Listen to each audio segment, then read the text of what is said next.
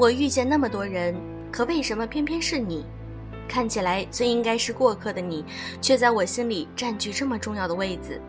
来自一天，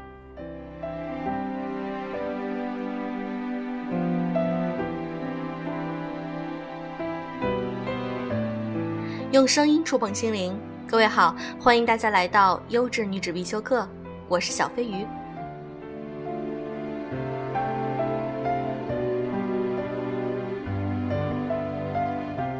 最近正在上映的一部电影评价很好。今天让我们来分享作者静听花开写的文章。谢谢你，让我从你的全世界路过。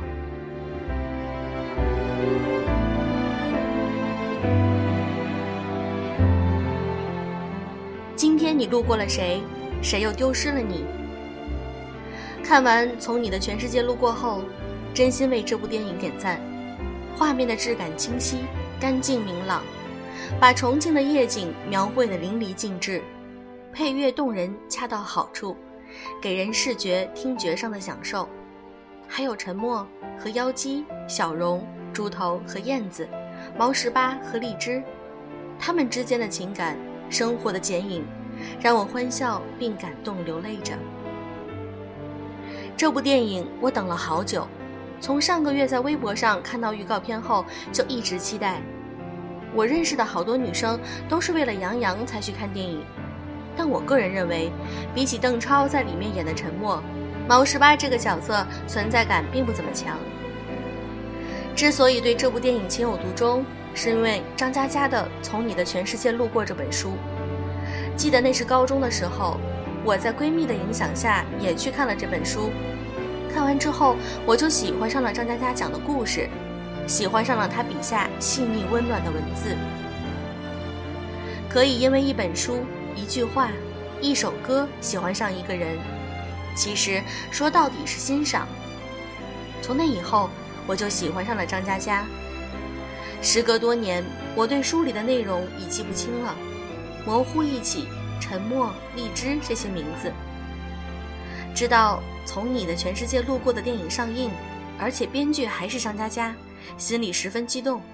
看了这部电影后，真的没有让我失望。曾经对那本书、那些温暖文字的感情也被唤醒，那么温暖，那么孤单。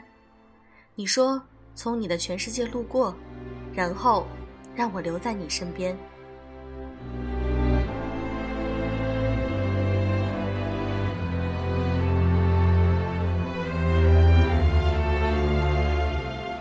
给我印象最深的是沉默和妖姬。妖姬是一个孤单不自信在大城市漂泊的女孩子。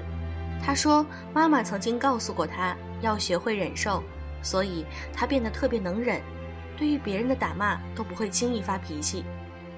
她的脸上总是挂着灿烂的笑容，像阳光散发着温暖。重庆的夜晚灯火辉煌，妖姬的生活却格外孤独。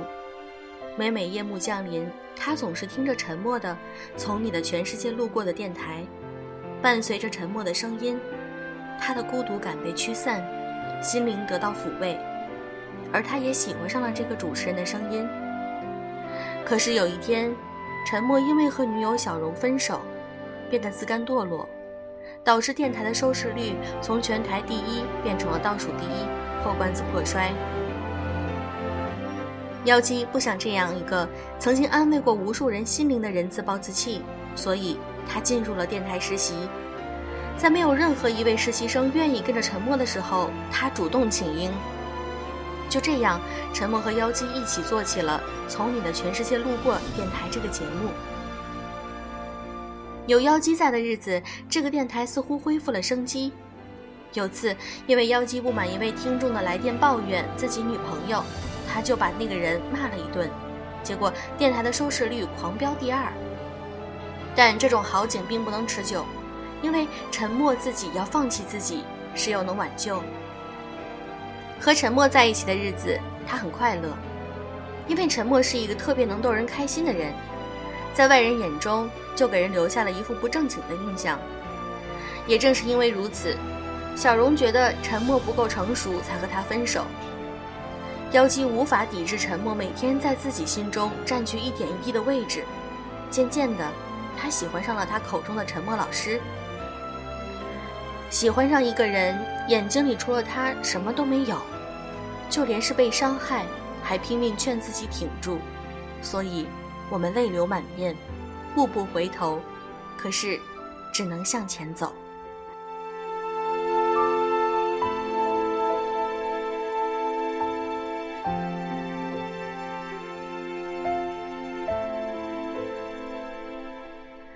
故事里的另外两对，荔枝和毛十八，猪头和燕子，结局并不如意。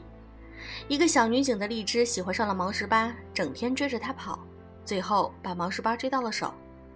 可是却因为和几个小偷的斗殴，毛十八为了救荔枝而丢了性命，留下的只有他给荔枝做的自己声音配音的导航仪。而猪头和燕子两个人爱情长跑八年。猪头为了给远在美国的燕子寄钱，每天没日没夜的工作，最后燕子回国了，在猪头策划的订婚宴上，他却和猪头说了分手。尽管猪头曾说过：“燕子，没有你我要怎么活？”却也留不住燕子，即使泪流满面，步步回头，却也只能往前走。我希望有个人如你一般，如这山间清晨一般明亮清爽的人。如奔赴古城道路上阳光一般的人，温暖而不炙热，覆盖我所有的肌肤。由起点到夜晚，由山野到书房，一切问题的答案都很简单。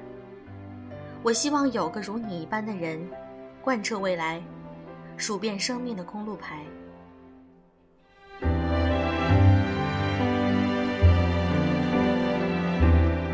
三对情侣的爱情纠葛，有欢歌笑语，也有悲欢离合。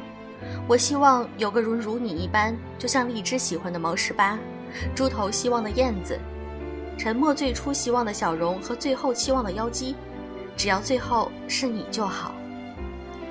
故事的开头总是这样猝不及防，故事的结局总是这样花开两朵，天各一方。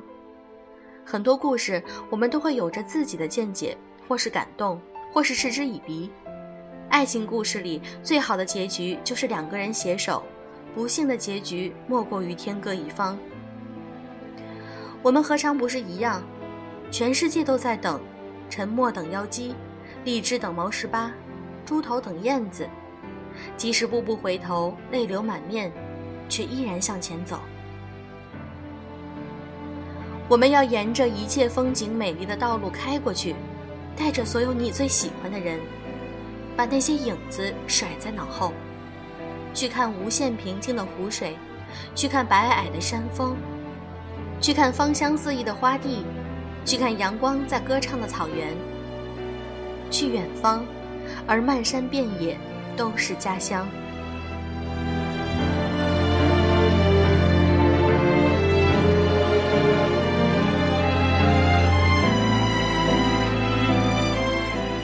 也许有的小伙伴们已经看过了这部电影。张嘉佳的这本书我也买过，以前看的时候，有一些篇章看过后我会感动的流泪。好啦，今天的节目就是这样，祝各位假期继续愉快，我们明天再见吧。